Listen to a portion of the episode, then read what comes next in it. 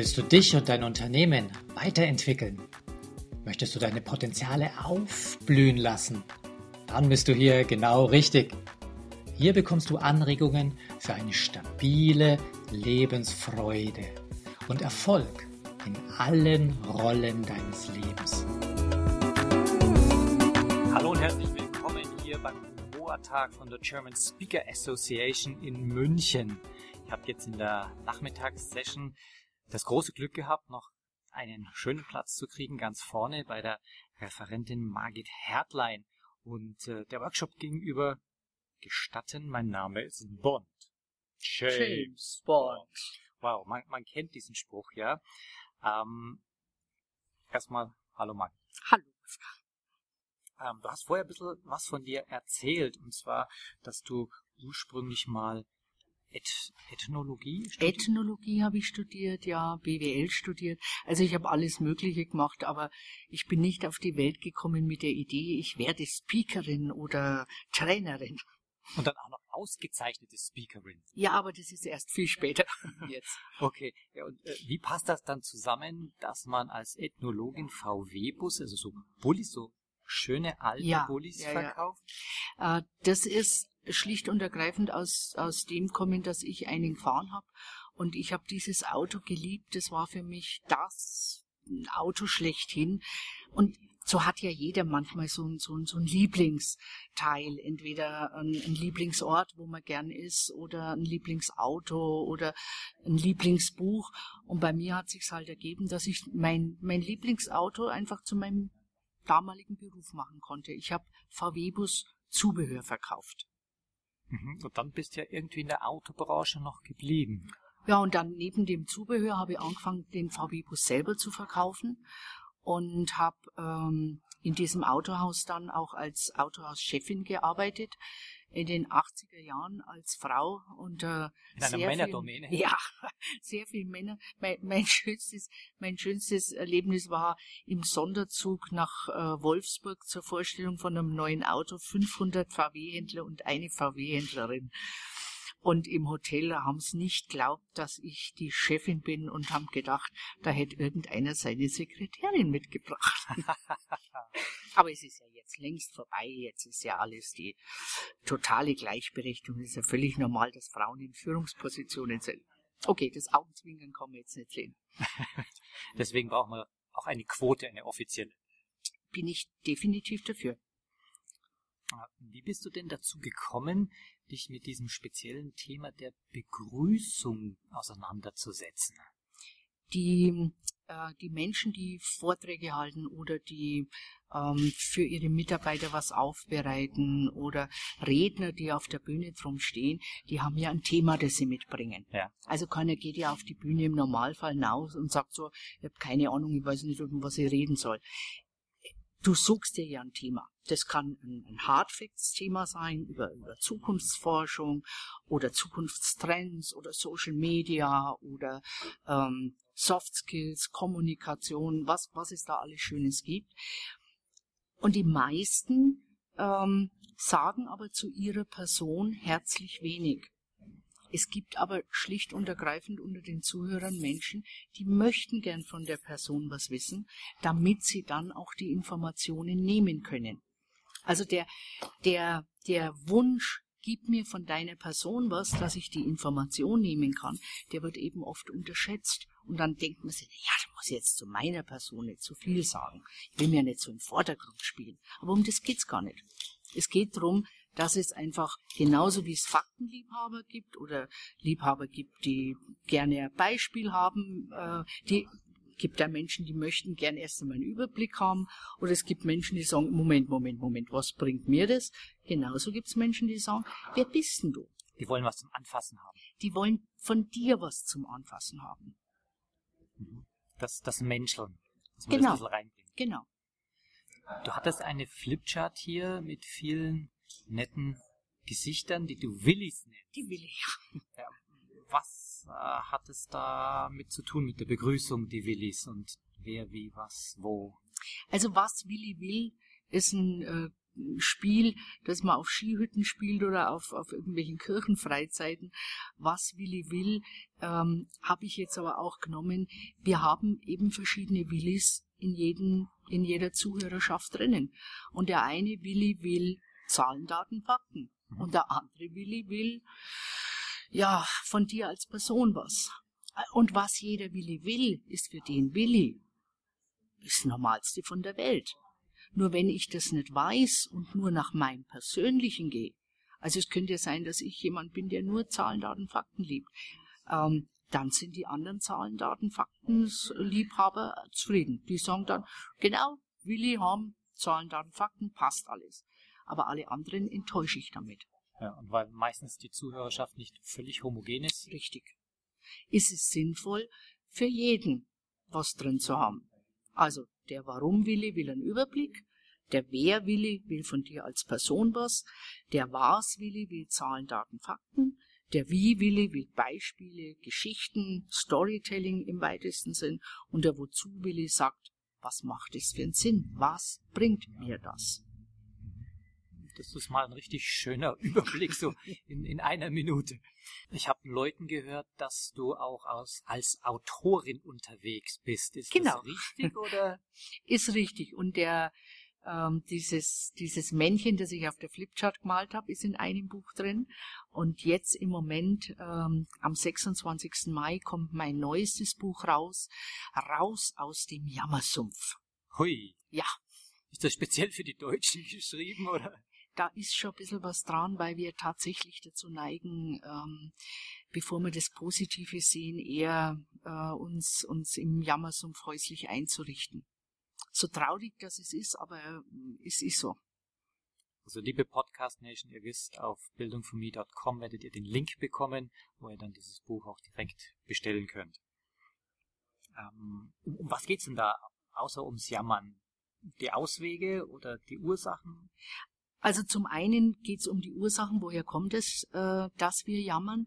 Und zum anderen natürlich, wie, wie komme ich aus dem Ding raus? Weil wenn ich drin bleibe, äh, komme ich ja nirgendwo hin. Und es geht ja darum, dass wir in unserem Leben, in welcher Art auch immer, ob das jetzt Beruf oder privat ist, dass wir äh, zu unseren Zielen, zu unseren Erfolgsgipfeln kommen.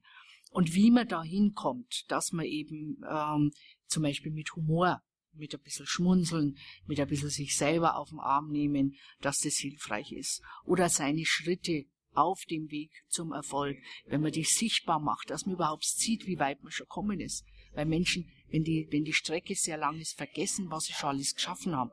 Die sehen bloß, dass sie immer noch nicht dort sind. Mhm. Margit, du bist ja auch als Trainerin in großen Unternehmen gefragt. Ja. Über welche Themen sprichst du dort? Also meine Schwerpunktthemen sind äh, Präsentation und Kommunikation. Also Präsentation, ich bereite Führungskräfte vor für wichtige Kongresse, wenn die eine Präsentation halten müssen. Ich mache Abteilungspräsentationen, wenn sich eine Abteilung vor anderen präsentieren muss. Ähm, das, das ganze große Thema Präsentation, da gehören natürlich die Willis auch dazu. Ja. Und das Thema Kommunikation ist dieses, was können wir tun, dass wenn wir miteinander reden, egal wer jetzt, uns nicht mehr als unbedingt notwendig auf den Keks geht. Was unterscheidet denn deine Seminare, deine Trainings von denen von anderen Leuten, abgesehen von den Willis? Was macht dich so unique? Oh mein. Oh mein. Ich weiß schon was. Dann sag doch du mal was. Das hat vorher auch ein Teilnehmer gesagt. Einfach, dass du ein Mensch bist zum Liebhaben. Du schaust auf den ersten Blick und wirkst nicht wie die Erfolgstrainerin, sondern du bist ein ganz netter Mensch. Und deswegen bist du so authentisch und man glaubt dir das alles, was du sagst. Äh, ich nehme das gerne, das Kompliment. Nette Sachen kann man ja immer hören. Und ich glaube, das ist es auch tatsächlich, weil ich habe ja jetzt keine neuen Sachen erfunden. Also ich arbeite ja mit Kommunikationsmodellen, die die es schon immer gegeben hat. Aha. Aber wie ich es erzähle, meine Bilder dazu, die sind einzigartig. Ich frage jetzt meine Interviewpartner immer nach einem Erfolgszitat oder nach einer Lebensweisheit, einem ja. Mantra. Erich Kästner, es gibt nichts Gutes, außer man tut es. Super. Ich habe den Satz als junge Frau gehasst, wenn mir mein Vater gesagt hat. Und mittlerweile bin ich aber der Meinung, ja, er hat genau recht gehabt. in jedem Leben gibt es ja nicht nur Sonnenschein. Manchmal Ja. geht auch was schief. Hattest du mal so einen richtig großen Misserfolg, wo du sagst, boah, da ist was richtig in die Hose gegangen und wo du dann aber was draus gelernt hast und so ein Aha-Erlebnis hattest?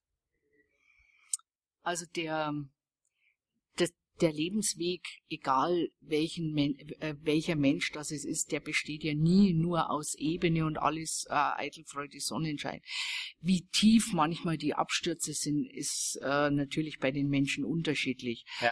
Und ähm, ich habe kleine Abstürze gehabt. Das heißt, ich habe, wie ich mich das zweite Mal selbstständig gemacht habe als Trainerin, da habe ich gerade noch 4000 D-Mark damals auf meinem äh, Konto gehabt, weiß ich noch wie heute.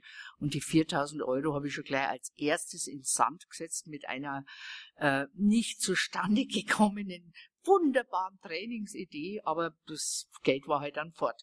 Ähm, ist, ist jetzt nicht unbedingt ein Misserfolg, wo man, wo man dran verzweifeln muss, aber am Beginn von der Selbstständigkeit erst einmal sein ganzes Geld in Sand zu setzen, ist schon wegen doof. Und was hast du dann daraus gelernt? Was hast du später anders gemacht? Was ich später anders gemacht habe, war, dass ich äh, mir sehr viel genauer dann immer angeschaut habe, was sind denn äh, tatsächlich an Erfolgschancen da. Also das war einfach viel zu blauäugig und zu naiv. Da habe ich meine eigene Begeisterung mitgerissen. Aber ich lasse mich nach wie vor von meiner Begeisterung mitreißen. Aber es ist ein bisschen besser ausgegangen seitdem. Ist doch schön, wenn es begeisterungsfähige Menschen gibt. Ja, finde ich auch. Da sind die Emotio Emotionen wieder da. Finde ich auch, definitiv. So, jetzt haben wir noch kurz die Blitzlichtrunde. Ja. Sieben kurze Fragen, ganz kurze Okay. Antwort. Welches Land oder welche Stadt ist immer eine Reise für dich wert? Äh, meine Heimatstadt. Verrätst du das? Denn Das ist in Franken eine der schönsten Gegenden Deutschlands. Es ist halt meine Heimatgegend und äh, das ist das fränkische Seenland. Weißenburg heißt die Stadt. hm. Wie verbringst du deine Freizeit am liebsten? Lesen, lesen, lesen. Was tust du ganz aktiv, wenn mal die Energie nicht so da ist, wenn ein bisschen low on energy der Status ist, um wieder zu Power zu kommen? Also was ich wirklich gern mache, ist schlafen, so blöd es klingt. Aber wenn ich merke, ich habe keine Energie mehr, dann lege ich mir ins Bett und schlaf. Und ähm, ich, ich bin glücklicherweise ein Mensch, der in jeder Situation immer schlafen kann. Und wenn mir noch so viel durch den Kopf geht, ähm, ich lege mich ins Bett, kann schlafen und dann bin ich wieder da. Nachdem du ja viel liest, welches Buch hat dich kürzlich so richtig inspiriert? Ähm, das sind drei. Ähm, das eine nach wie vor der Schwanitz mit seinem Bildungsbuch. Das ist ein richtig dicker Schinken. Der Herr Schwanitz hat so alles zusammengetragen, was man zum Thema Bildung wissen sollte, wissen müsste. Toll, also wirklich ein tolles Buch. Das zweite ist der Friedrich Thorwald. Das ist schon ein Buch, das schon wesentlich länger zurückliegt. Äh, Tante Jolesch. Ähm, es geht um die untergegangene jüdische ähm, diese jüdische Welt, die in Prag äh, im, in der alten K&K-Monarchie Monarchie war. Und der Torwald hat die so wunderschön beschrieben. Und da sind auch so sehr schöne Schmunzelgeschichten bei aller Traurigkeit, dass diese Welt einfach weg ist, sind aber einfach sehr viele Schmunzelsachen drin.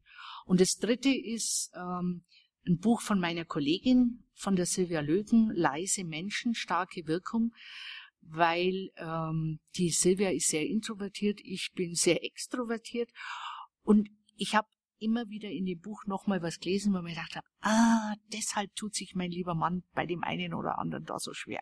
Also es hat noch mehr Verständnis bei mir für die Introvertierten geweckt.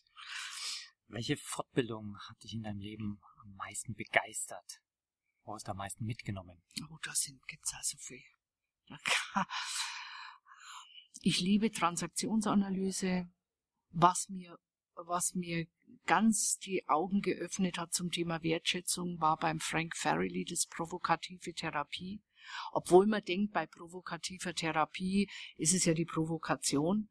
Aber was mir der nochmal beigebracht hat, war wirklich auf einer sehr tiefen Ebene eine Wertschätzung für die Menschen, egal wie die drauf sind. Und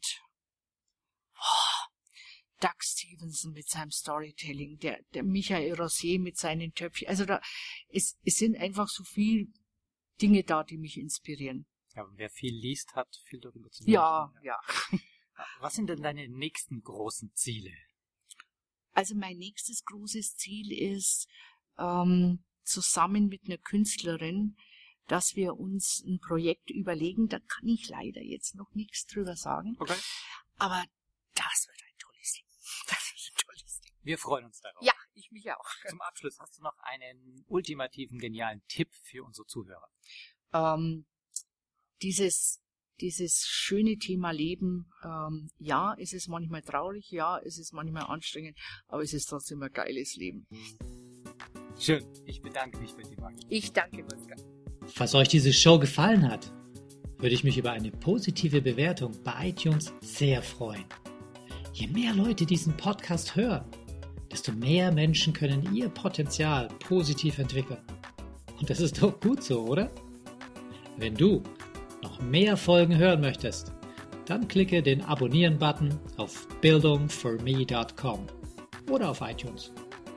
So, das war der Bildungsspektrum Podcast von und mit Wolfgang Hertlicker. Bilde dich selbst und dann wirke auf andere das, was du bist.